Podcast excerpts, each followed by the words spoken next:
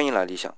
昨天说了三百年的帝国保质期是因为启承兴弱中兴衰这么个轨道，每个阶段不超过五十年，所以一个朝代不超过三百年。还说了五十年是两代人的社会时间长度。那么问题就来了，为什么两代人能够将帝国由一个阶段引向另外一个阶段呢？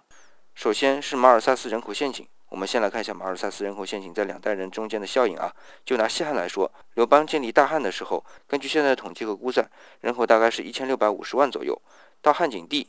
大概是三千四百万左右，大概五十年的时间啊，人口翻了一倍，而可耕地面积呢，基本上没有变，这就是马尔萨斯陷阱。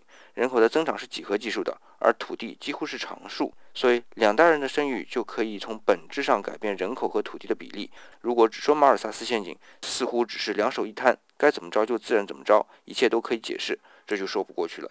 要让马尔萨斯人口陷阱现象发生，就要有一个前提，就是相对稳定。那么如何才能相对稳定呢？我们明天接着说。